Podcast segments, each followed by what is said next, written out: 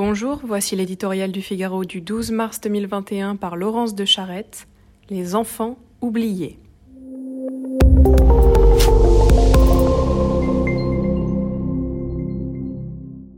Une année durant, nous avons scruté les tableaux, décortiqué les graphiques, observé les courbes, surveillé les taux d'incidence, répertorié les cas contacts, compté et recompté les masques, les tests, les lits de réanimation, et enfin, malheureusement trop souvent aussi, pleurer nos chers disparus. Mais qui, dans ce tourbillon mortifère, a pensé au bébé? L'INSEE nous dévoile aujourd'hui les tristes performances d'un indicateur oublié, celui des naissances, qui subit une baisse historique. La natalité s'est effondrée, elle aussi victime du coronavirus. Chacun mesurerait vite, si nous n'étions pas collectivement obnubilés par la pandémie, la gravité de la nouvelle, tant il est vrai que le destin d'un pays est intimement lié à sa démographie, scellé dans sa vitalité. Faut-il le rappeler? Sur le long terme, la baisse des naissances affecte l'ensemble de l'économie, dont elle bouscule tous les fondamentaux retraite, emploi, fiscalité, innovation.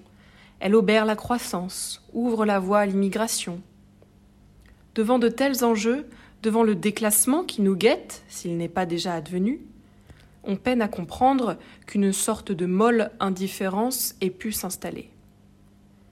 À tous ces Français qui peinent à faire ou à refaire le saut dans cette incroyable aventure humaine qu'est la parentalité, il manque aujourd'hui la foi en l'avenir, en leur avenir bien sûr percuté par la crise, mais aussi en celui de la nation, dont ils voient l'unité s'effriter encore.